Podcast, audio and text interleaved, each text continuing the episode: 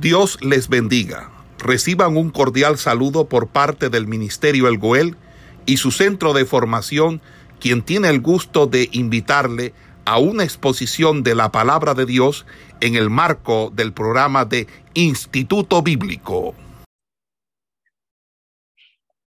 En la clase del día de hoy en la Melódica Bíblica 1 estamos mirando las reglas de interpretación las reglas de interpretación y vamos a mirar hoy la regla número 18. La regla número 18 lleva por título, ya que las escrituras fueron, vieron la luz en contextos históricos concretos, solo podrán entenderse plenamente a la luz de la historia bíblica. A la luz de la historia bíblica. Entonces, esto nos va a prestar presentar unos ejemplos, unos ejemplos bíblicos.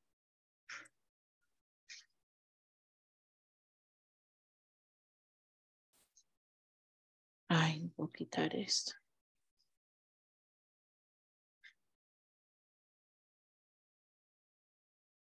Nos va a prestar unos ejemplos, nos va a mostrar unos ejemplos bíblicos y van cuatro puntos en especiales. Uno dice, ¿para quién fue escrita esta carta o libro?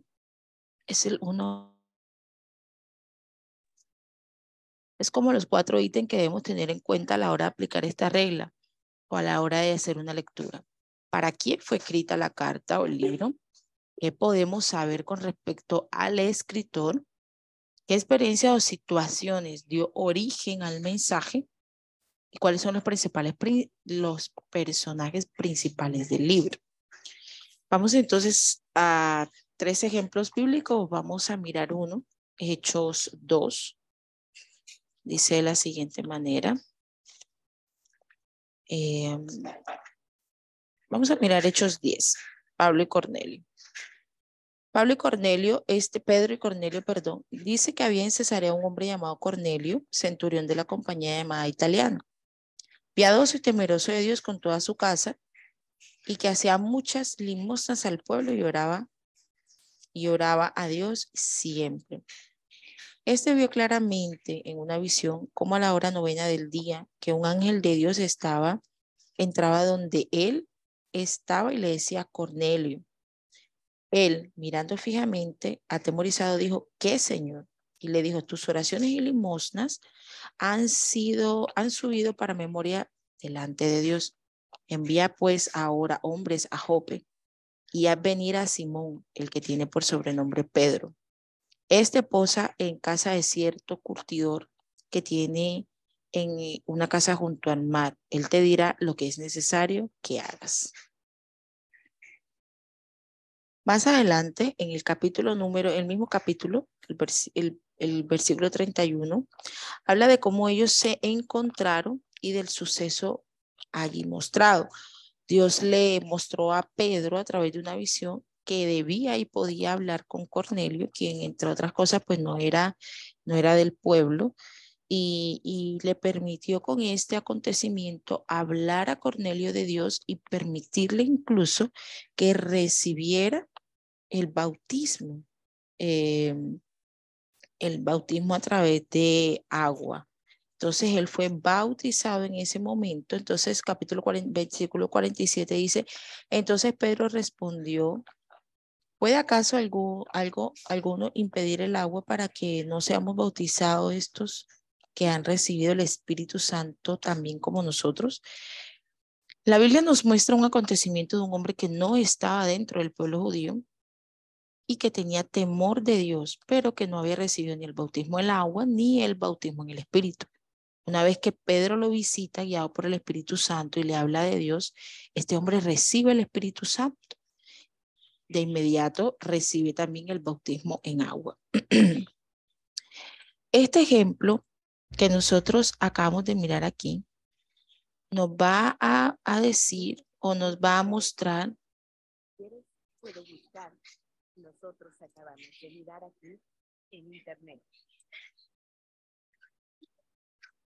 Nos va a mostrar, por ejemplo, eh, que esta carta fue escrita con la intención de mostrar el acontecimiento de cómo el Espíritu Santo llegaba a un pueblo que no era, a un hombre que no era del pueblo judío, mostrando eh, el motivo o mostrando esta situación con un motivo principal y era el, el dar apertura al tema de que el Espíritu Santo no haría diferencia entre judíos y gentiles, sino que eh, llegaría aquel que tuviera un corazón dispuesto y bondadoso para Dios.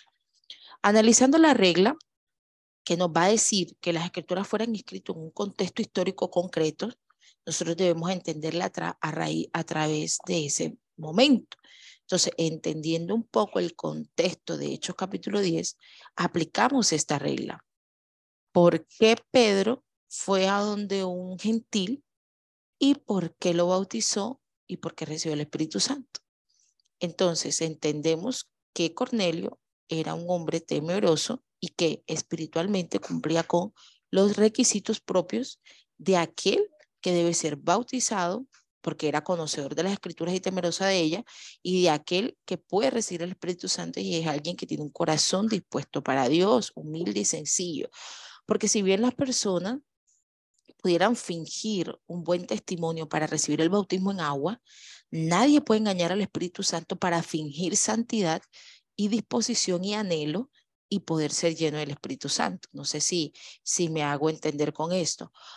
Pedro lo lleva al bautismo en agua porque dice, si el Espíritu lo bautizó, es porque hay en él las condiciones necesarias para poder eh, recibirlo a él.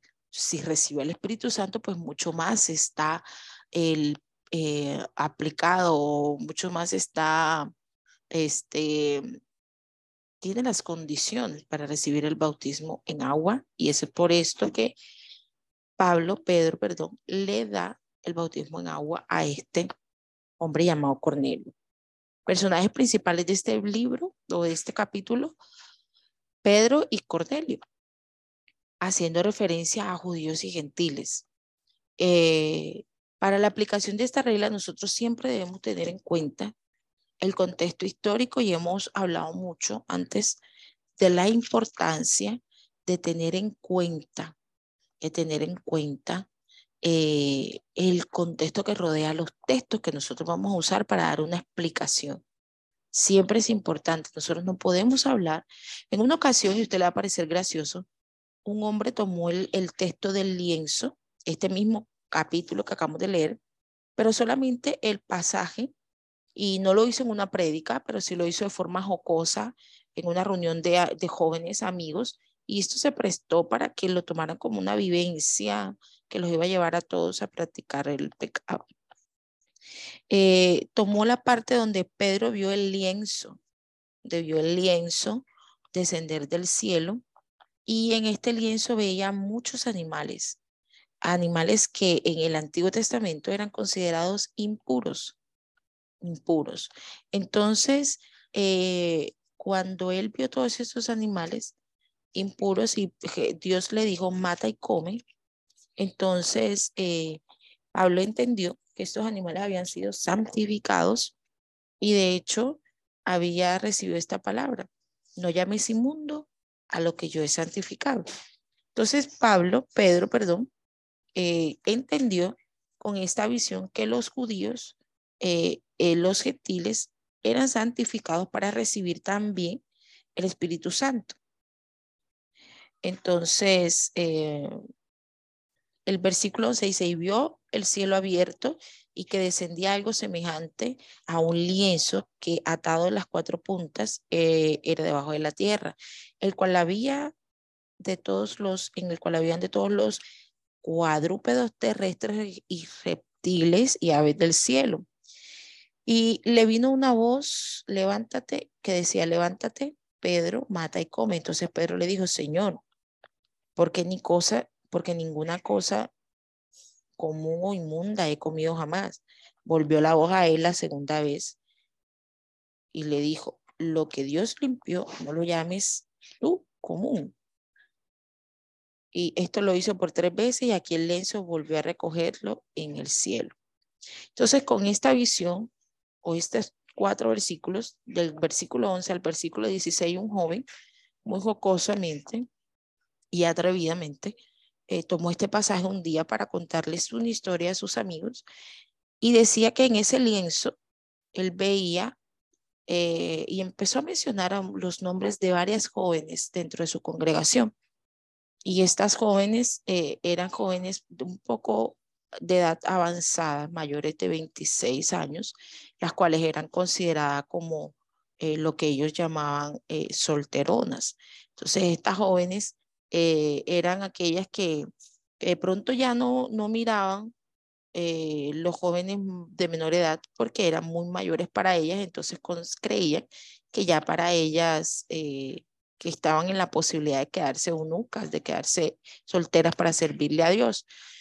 algunas tenían ese voto, algunas habían decidido quedarse así y no habían querido tomar esposo, otras no. Sin embargo, la burla que este y el atrevimiento de este joven era considerar que él había recibido mandato de Dios para tomarlas a ellas también, que Dios las había permitido a, él tomarlas. Y esto fue una burla general eh, hacia el voto de castidad de algunas, hacia el hecho de pureza de otras, pero más que todo a la edad que cada una de ellas ya tenía y por lo cual ellos consideraban que, que ellas no eran dignas de ser tomadas. Sin embargo, pues hizo referencia a un pasaje y aunque era una broma atrevida, aunque era un, momento jocoso, más adelante se prestó para que muchos de estos jóvenes tuvieran, uh, intentaran tener, establecer una relación con estas mujeres, con estas jóvenes, para entonces darle cumplimiento a la visión que supuestamente el otro joven había tenido. Aunque esto pareciera no ser algo espiritual o trascendental para nosotros colocarlo, por ejemplo, eh, vemos que tuvo una trascendencia en el desenlace espiritual de estas personas que les estoy mencionando. Este testimonio del que les estoy hablando no lo escuché. Este testimonio del que les estoy hablando lo vivencié en una congregación en la que estuve hace mucho tiempo, hace muchos años antes de llegar a la sana doctrina. Y cosas como estas suceden en muchas ocasiones y aún desde el altar por el sencillo hecho de ignorar la forma correcta como se interpretan las escrituras. Pasamos a la regla número 19, la cual lleva por título que aunque la revelación de Dios en las escrituras es progresiva, nos va a decir que tanto el Antiguo Testamento como el Nuevo son parte esencial en la revelación y confrontan la unidad. Número 21. Nos va a hablar de varias cosas. Pero más que todo, nos va a hablar de la serpiente de bronce. Yo sé que todos conocen este pasaje. Y lo vamos a contrastar con Juan, capítulo 14 al 6, 14, 6, que dice de la siguiente manera. Dice, 14, 6, Dice, Jesús le dijo, yo soy el camino, la verdad y la vida. Nadie viene al Padre sino por mí. Y si me conocieres, también a mi Padre conocerás. Desde ahora lo conocéis y le habéis visto. Jesús se presenta en el capítulo 14 de Juan como el camino, la verdad y la vida. En número capítulo 21 vamos a hallar un pasaje en el que se habla de la serpiente de bronce y en el que se encuentra la serpiente de bronce como aquella solución o salvación para aquellos que son presentados, que son presentados como, em, que son, perdón, que son mordidos por una serpiente. No lo tengo allí escrito, pero Juan 3.14 nos va a decir algo también muy importante. Dice, 3.14. Y como Moisés levantó la serpiente en el desierto, así es necesario que el Hijo del Hombre sea levantado. Entonces contrastamos estos dos pasajes. La serpiente de bronce que está en el Antiguo Testamento, recuerde la, la regla, que una revelación es progresiva y la debemos confrontar como una unidad entre el Antiguo y el Nuevo Testamento. Entonces, el Antiguo Testamento nos va a presentar una analogía o un ejemplo de una serpiente de bronce, las personas que eran mordidas por la serpiente debían morir de forma inmediata por el veneno que venía a sus cuerpos y los afectaba. Pero no había antídoto en ese entonces, pero el antídoto de ese momento fue mirar a la serpiente de bronce. Juan 13 nos va a decir que Moisés erigió esta serpiente de bronce eh, eh, y que era tipo de el Hijo del Hombre que sería levantado. Era una forma de hablar de la revelación o de revelar lo que sucedería con Jesús muchos años después, de la forma como, como el Jesucristo iba a ser levantado en la cruz para salvación y todo aquel que mirara hacia él, es decir, que pusiera su fe hacia él, sería salvo, de la misma manera que todo aquel que en números pusiera su mirada en la serpiente de bronce, sería salvo. No concentraremos nuestros esfuerzos en interpretar por qué precisamente una serpiente, sabiendo que la serpiente había sido tipo de aquel malhechor o de aquel enemigo pues eh, si bien el enemigo utilizó en el huerto del Edén una serpiente, no podemos nosotros entonces eh, crear un estereotipo de que todo lo que es serpiente viene a representar algo diabólico, satánico, demoníaco, porque precisamente Jesús, a través de esta revelación del número 21, usa el tipo de una serpiente. Entonces, la serpiente viva que muerde y una serpiente de bronce erguida. De esa manera nosotros evitamos satanizar ciertos términos, ciertas imágenes y podemos entender que aunque Dios haya castigado a, a la serpiente como una especie en general por haberse dejado usar por Satanás, no significa que eh, todas las serpientes sean tipo de Satanás. Significa que incluso la serpiente, especie animal, sufre las consecuencias de haberse dejado usar por el diablo para pecar de la misma forma que el ser humano sufre las consecuencias. Cuando Adán y Eva estaban en el huerto del Edén, eran las únicas personas que existían. Ellos representaban a la humanidad, la representaban. Entonces, por eso dice que el hombre pecó en el huerto del Edén, haciendo referencia a la representación que Adán y Eva hacían en el huerto del Edén.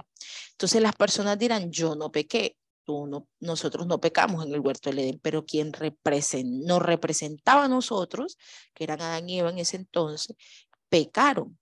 Y como consecuencia nosotros hoy seguimos pagando el precio del pecado. Las serpientes que existen hoy en día no fueron las que fueron usadas por Satanás en el huerto del Edén, pero la representación de la especie de la serpiente que estaba en el huerto del Edén se dejó usar por el enemigo y a raíz de eso hasta el día de hoy las serpientes pagan las consecuencias de, eh, de, de, ese pecado que por el cual ellas, del cual ella también participó, por eso hoy se arrastra, come polvo, es enemiga de los seres humanos, le tienen molestia, fatiga, rabia, ira, las desprecian, ellas agreden al hombre, el hombre las mata, ese es el castigo que ellas recibieron. Entonces, a pesar de eso, pues no las podemos satanizar y considerar que todas las serpientes representan a Satanás. Debemos tener en cuenta incluso que Jesús usó la imagen de una serpiente de bronce como revelación de lo que él haría en la cruz del Calvario muchos años más adelante.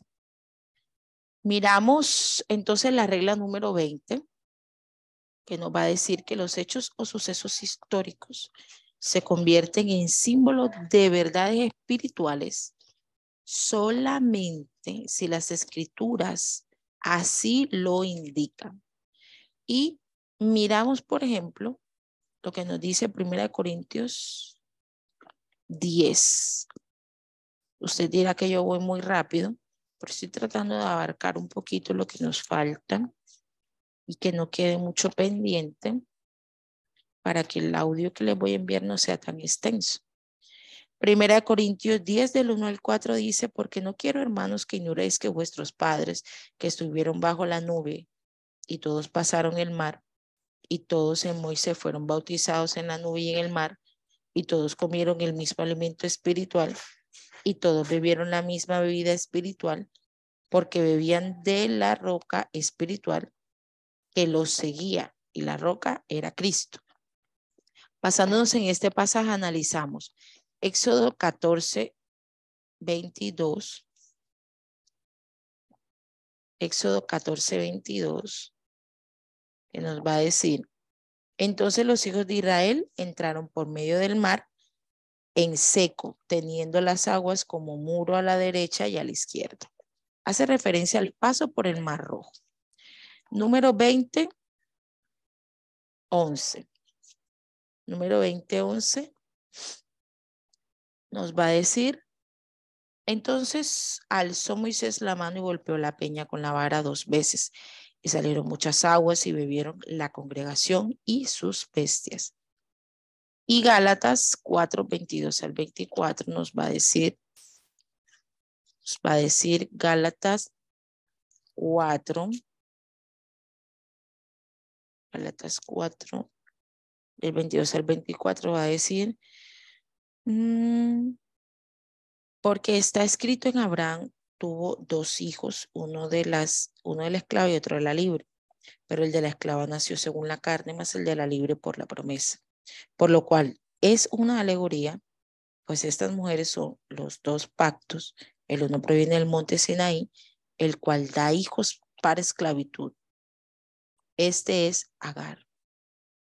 Entonces, en este punto de Gálatas 4:22 nos dice que es una representación que simboliza al hijo de la libre, al hijo de la, al hijo de la esclava, y que nos va a hablar de los dos pactos. El pacto para el Antiguo Testamento que se recibió en Abraham y el pacto para el Nuevo Testamento que se recibió eh, em, con la venida de Jesucristo. Entonces, eh, cuando nosotros analizamos este pasaje, nosotros vamos a entender eh, la revelación o la verdad espiritual que está escondida. ¿Pero por qué la vamos a entender? Porque la Biblia nos lo va a decir de una forma muy clara. De la misma manera que nosotros vimos números 10 y números 10 se va a contrarrestar, perdón, 1 Corintios 10 que se va a contrarrestar con números 20 y Éxodo 14. Entonces, ¿por qué nosotros sabemos que Jesús era el que simbolizaba, eh, que, que, con Jesús se, que Éxodo, el paso del pueblo de Israel a través del Mar Rojo iba a simbolizar el bautismo, porque más adelante nos va a hablar del bautismo. Porque nosotros sabemos que números 20 hace referencia al agua que bebían, que esto era Cristo, porque Corintios 10 nos los va a mostrar más adelante. Entonces nosotros vamos a encontrar sucesos dentro de las escrituras que nos va a hablar de simbologías. Nosotros sabemos que ese mar rojo simboliza el bautismo. Nosotros sabemos que esa agua de la cual bebía Israel era tipo de Cristo, porque la misma escritura nos lo va a dar a, a, entender mucho más adelante. Nosotros sabemos lo que representa el hijo de Agar y el hijo de Sara, porque Gálatas nos lo va a mostrar más adelante. Entonces hay revelaciones o simbologías. Las simbologías nosotros no las podemos colocar. Que yo lea hoy, por ejemplo, eh, um, cualquier pasaje y yo diga de qué es tipo, de qué es símbolo, porque yo lo, así lo quiero entender. No, las simbologías se deben dar si la misma escritura lo indica. Es lo que nos va a decir la regla número 20. La regla número 21 nos va a decir que debemos comprender la Biblia gramatical y sintácticamente antes de poder, de poder entenderla teológicamente. ¿Sí? Entonces,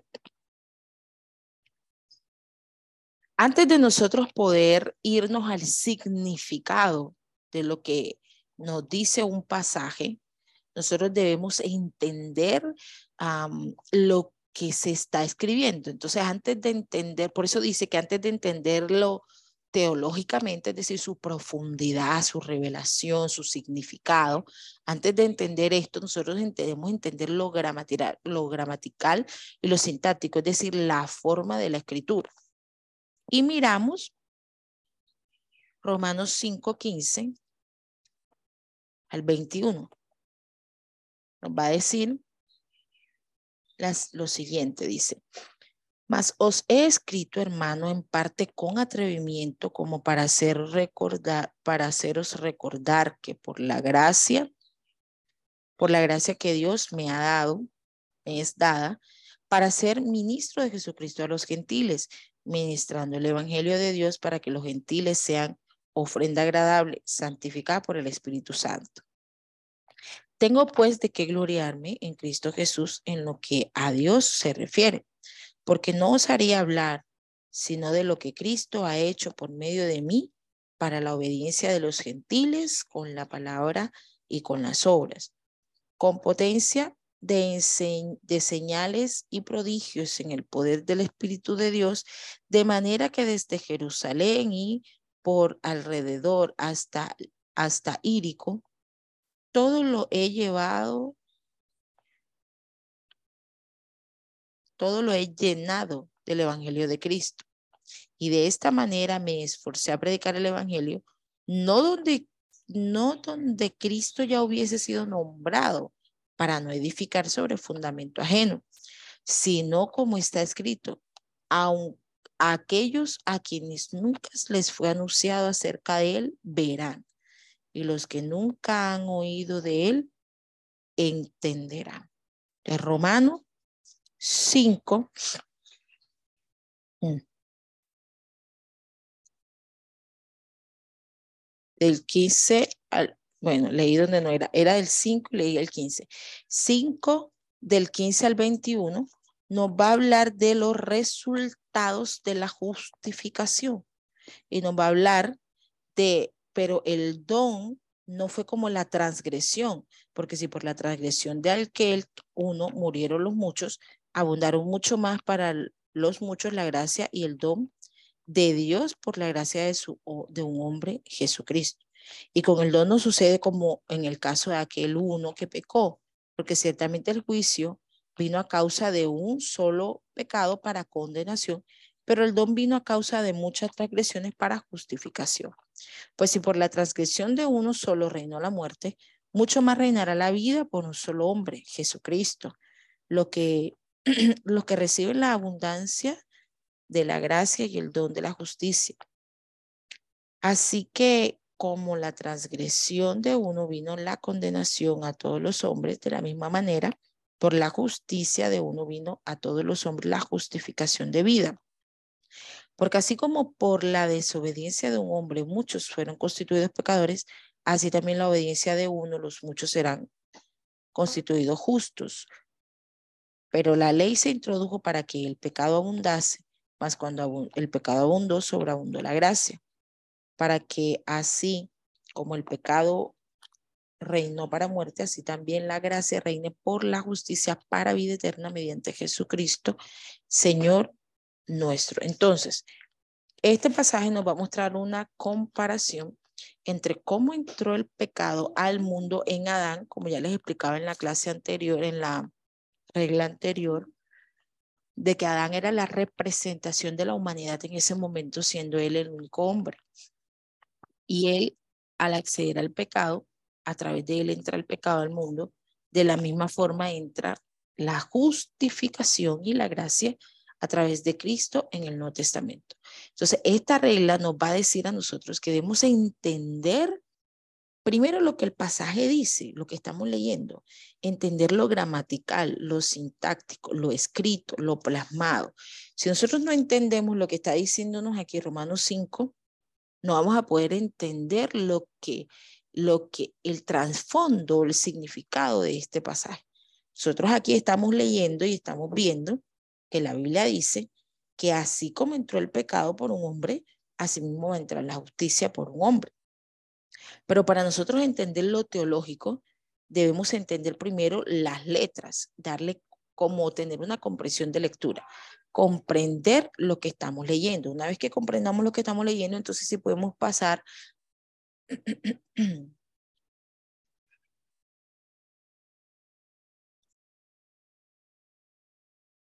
Entonces sí podemos pasar a darle un significado o una comprensión teológica. Y una de las cosas que se van a entender con este pasaje es el hecho de que nosotros no nacemos pecadores porque el pecado se transmita de una generación a otra.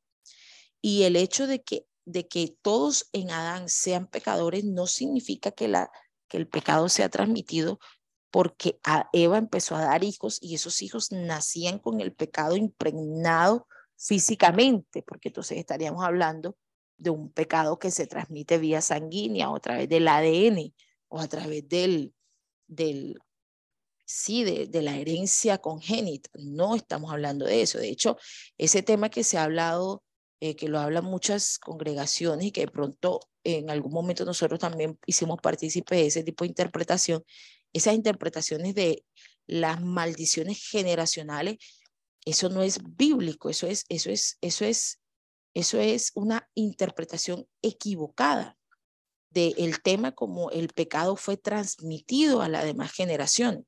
El pecado no se transmite a las generaciones porque si mi papá fue alcohólico, entonces a mí me espera el alcoholismo porque en mi sangre va ese pecado, en mi genes va esa tendencia al pecado. No, lo que sucede es que un hijo ve a su papá tener una práctica durante tantos años y los hijos ven a sus padres como un ejemplo de sus propias vidas, como lo que deben hacer.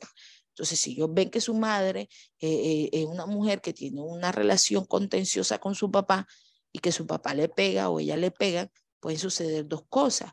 Puede suceder que ella se críe siendo una persona que cree que las relaciones correctas es aquella donde el hombre maltrata a su mujer o donde ellos dos se golpean y van a tener relaciones conflictivas o puede crear psicológicamente en ellos la deducción de que para no sufrir lo mismo que su mamá sufrió, entonces ellos mejor no van a tener una relación como la que tuvieron sus padres y eso crea una abstinencia de tener una relación heterosexual y tienen mejor la inclinación y consideran que no es mejor tener una pareja hombre diferente de tu sexo porque te va a tratar mal, que es mejor tenerla igual de tu propio sexo. Entonces, todas estas cosas son conclusiones a las que llevan las personas de acuerdo a la vida que hayan tenido y lo que su psicología les indique. Entonces, si, él, si una madre consume droga y su hijo la ve durante muchos años consumiendo droga o vive rodeado de personas que consuman droga eh, o, su padre es drogadito, no es que lo va a llevar en su sangre, es que va a seguir el ejemplo de, lo que le está rodeando. Y muchas veces ni siquiera son sus padres o, su, o sus madres, sino que es lo que ellos les nace experimentar porque lo ven alrededor de sus casas, de sus colegios, de, su, de sus universidades. Entonces, lo que sucede aquí es una tendencia que tiene la carne del ser humano hacia el pecado y que siempre va a querer seguir el ejemplo de lo que esté a su alrededor que represente el pecado, porque lo que gana el ser humano desde Adán y Eva, desde el, el pecado en el mundo, es que la carne va a tener esa tendencia, ese apego, esa inclinación a lo pecaminoso y no que nuestra sangre le va a transmitir a nuestros hijos los pecados que hayamos cometido. ¿Sí? Entonces, cuando nosotros tenemos claro lo que está diciendo Romanos 5, 15 al 21, nosotros podemos darle una aplicación teológica, llegar a conclusiones mucho más profundas. Dicho esto, vamos a mirar lo que nos dice la regla número 22. Dice, no se puede considerar bíblica una doctrina a menos que resuma o que incluya todo lo que la escritura tiene que decir sobre esta práctica. Y esta yo diría que es la regla, pues todas son importantes, pero esta es magistral. Esta regla nos va a decir a nosotros que nosotros debemos analizar todo lo que la Biblia tiene que decir de un tema antes de considerarlo bíblico. Vamos a mirar un ejemplo. Vamos a mirar lo que nos dicen. Eh, Romanos 6, del 1 al 4. Muertos al pecado. Dice, ¿qué pues diremos? ¿Perseveraremos en el pecado para que la gracia abunde? En ninguna manera. Porque los que hemos muerto al pecado, ¿cómo viviremos aún en él? ¿O no sabéis que todos los que hemos sido bautizados en Cristo Jesús, hemos sido bautizados en su muerte, porque somos sepultados juntamente con Él para muerte por el bautismo, a fin de que como Cristo resucitó de los muertos por la gloria del Padre, así también nosotros abundemos en, en vida nueva. Muy bien. Entonces, nosotros debemos analizar toda la doctrina, toda la enseñanza que tiene la Biblia acerca de este hecho de que morimos al pecado, porque si nosotros leemos solamente este pasaje, caeremos en muchos errores que otros han caído. ¿Sí? Entonces podemos decir, como la doctrina creciendo en gracia, que eh, ya nosotros somos libres del pecado y que nada de lo que hagamos nos va a hacer volver a vivir en pecado.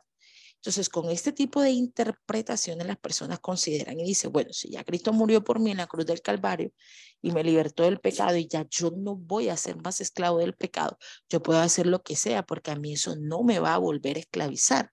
yo hoy puedo practicar adulterio y mañana no porque ya no soy esclavo de eso. Hoy yo puedo tomar, hoy yo puedo fumar y eso no me va a manchar ni se va a volver a apoderar en mí puedo practicar una que otra cosa cuando yo quiera porque yo soy libre. Entonces, este tipo de interpretaciones se sacan de un solo pasaje, pero cuando tenemos en cuenta lo que la Biblia nos tiene que decir al respecto, nosotros vamos a entender mucho más porque la Biblia nos va a, a, a demostrar. Entonces, la suma de tu palabra es verdad, dice la, dice la escritura. Nosotros analizamos Romanos 6, 14, lo unimos con Romanos 3, 28, que dice de la siguiente manera. Dice, concluimos pues que el hombre es justificado por fe sin las obras de la ley. Y Gálatas 5, 18. Escuche bien, si usted toma Romanos 3, 28, y no lo une con Romanos 6 y Gálatas 5, usted va a tener una tendencia de una vida sin disciplina de santidad. Va a tener una vida sin prácticas de justicia, porque lo que nos dice Romanos 3:28 es que el hombre es justificado por fe sin las obras de la ley. Entonces, es decir, que usted, si hacemos a un lado las obras de la ley, la obra de la ley nos va a decir, no matarás, no robarás, no hurtarás, no cometerás adulterio, no codiciarás los bienes ajenos, no codiciarás la mujer de tu prójimo, de tu prójimo. Si dejamos a un lado todas estas cosas, no las necesito para ser justificado, significa que las puedo practicar, pero que la justificación no se va a ir de mí.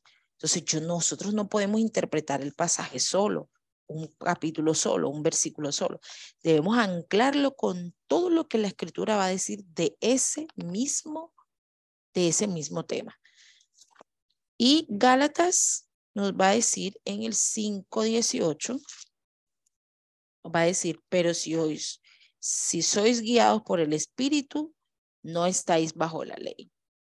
Son versículos que al ser leídos solos, a rienda suelta, nos va a llevar a profundizar o nos va a llevar más que todo a conclusiones y como lo dice la, primer, la parte abajo de la regla número 22, dice, analizando estos pasajes a simple vista, podríamos llegar a la conclusión de que la gracia de Dios nos libera de vivir en una vida santa y disciplinada? Es una pregunta.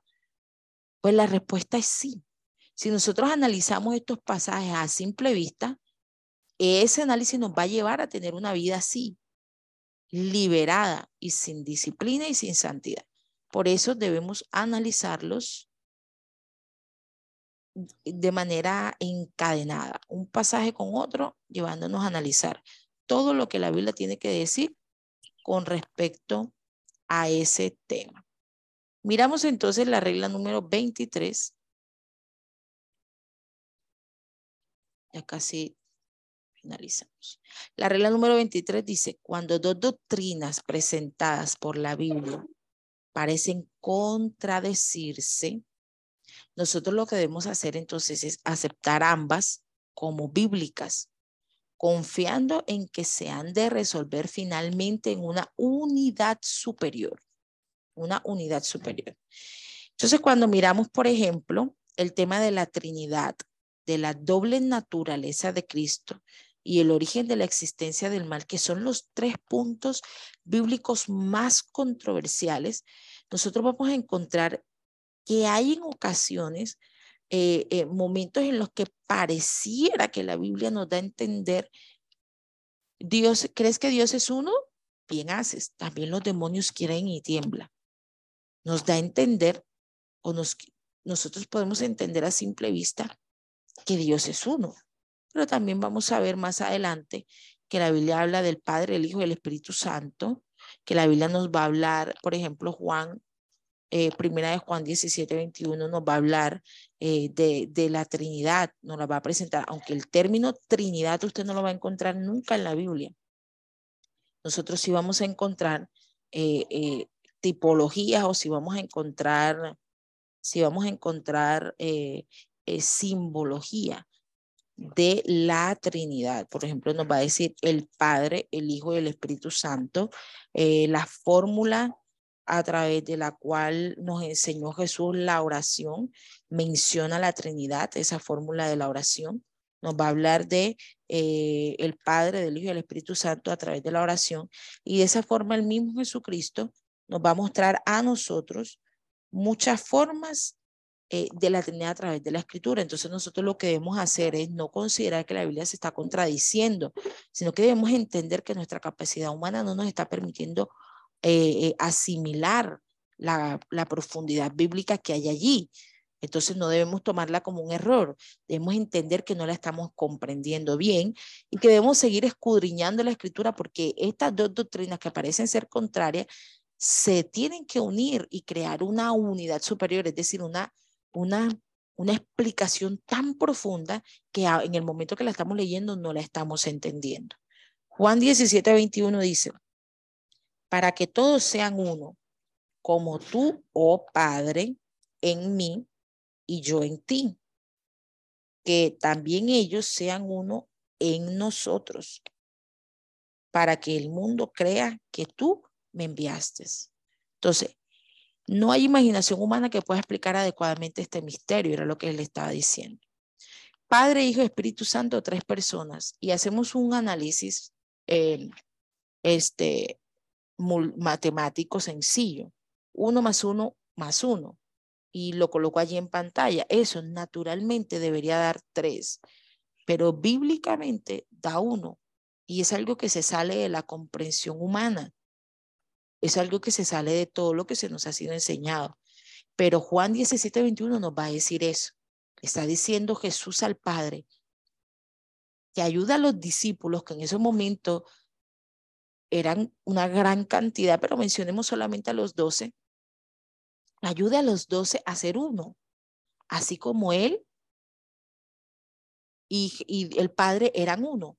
Y lo que es aún más impresionante, les dice, para que ellos sean uno,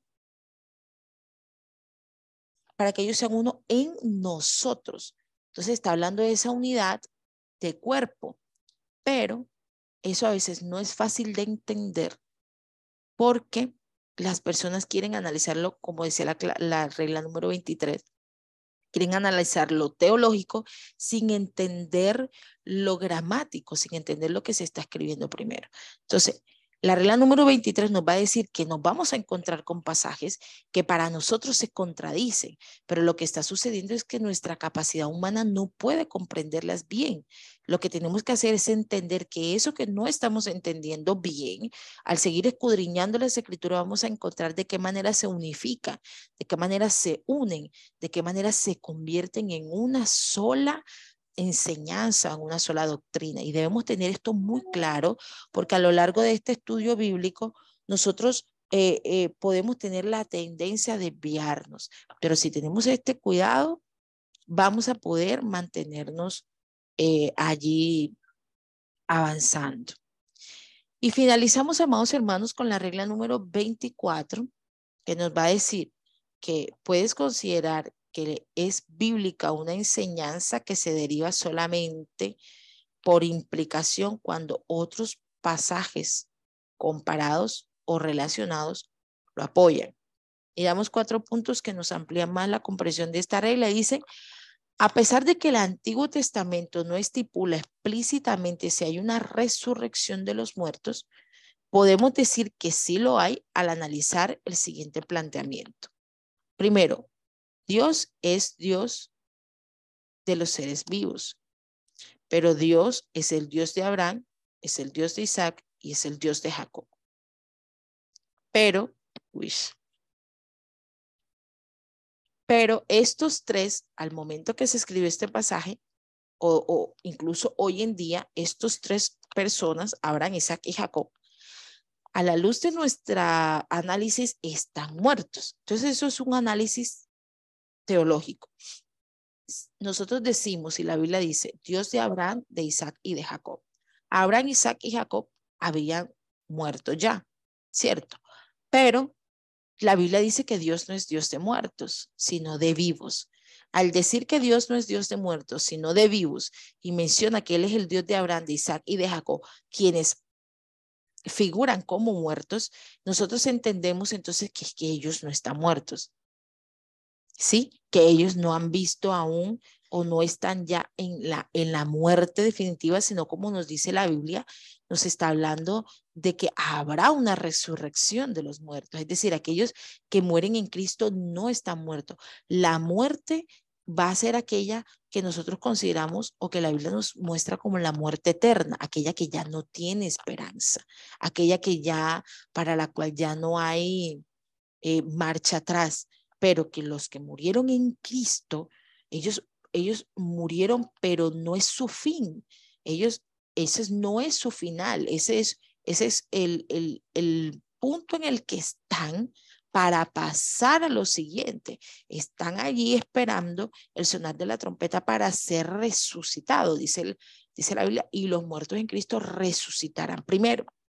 Entonces, los que murieron sin Cristo, ellos están, que están en el lugar de tormento, ellos van a seguir en muerte eterna pero los que murieron con Cristo están allí en un lugar de reposo, pero no van a seguir en muerte, ellos van a vida eterna. Entonces, cuando entendemos que Dios es Dios de vivo, nos da a entender implícitamente que incluso aquellos que ya murieron no van a quedar muertos, no van a no es su fin la muerte, sino que ellos van a resucitar y van a permanecer en vida eterna y su final no será muerte, sino vida. Entonces, cuando nosotros analizamos un pasaje, eh, eh, nos dice la regla número 24, nosotros debemos entender que los pasajes deben ir relacionados o se deben apoyar el uno entre otro. Dice, para considerar que una doctrina es que es bíblica, una enseñanza que se deriva solamente por implicación, debe ir relacionada con otro. Entonces, para nosotros entender la doctrina del, de la resurrección, debemos analizar, debemos analizar lo que la Biblia nos dice de ella y debemos analizar también las comparaciones que hay entre todos los pasajes. Entonces, nosotros vamos a mirar que hay, que hay, explicaciones bíblicas o doctrinas bíblicas que a nosotros nos van a dejar eh, pensando porque no hay una explicación clara de ella. ¿sí? Pero vamos a mirar los resultados que nos van a llevar a comprenderla. Más adelante, en el Nuevo Testamento, sí se habla de la resurrección de los muertos, sí se habla de, todos estos temas, ¿sí? Pero estamos mirando eh, unas evidencias internas, son las que nos debe arrojar, de las que nos habla la regla 24, evidencias internas que nos van a solidificar la doctrina que nosotros podamos tener. De la misma forma, eh, eh, se habla del, del, rapto o del arrebatamiento. El arrebatamiento, pues, en el Antiguo Testamento nos va a decir, el Nuevo Testamento nos va a decir una forma clara lo que va a suceder con el arrebatamiento, pero vamos a mirar que en el Antiguo Testamento no lo dice, pero nos da ejemplos. Nos muestra, por ejemplo, lo que sucedió con, con Enos, nos va a mostrar lo que sucedió con Elías, nos va a mostrar la transfiguración que tuvo Cristo con, con Moisés y Elías, hablando allí los tres cuando Pedro consideró que debían hacer una enramada. Entonces, todos estos sucesos nos van a dar un, una, una idea, una chispa de, de los sucesos futuros. Bien, amados hermanos, y siendo esta la regla número 24, finalizamos las clases de hermenéutica bíblica, gracias a Dios, corriendo un poquito, pero terminamos. Les voy a dejar eh, todas estas gráficas en el grupo. Eh, finalizamos aquí la clase de hermenéutica. Esperamos que este estudio haya sido de bendición para su vida y ministerio. A Dios sea la gloria. Este es el Ministerio El Goel, vidas transformadas para cumplir el propósito de Dios.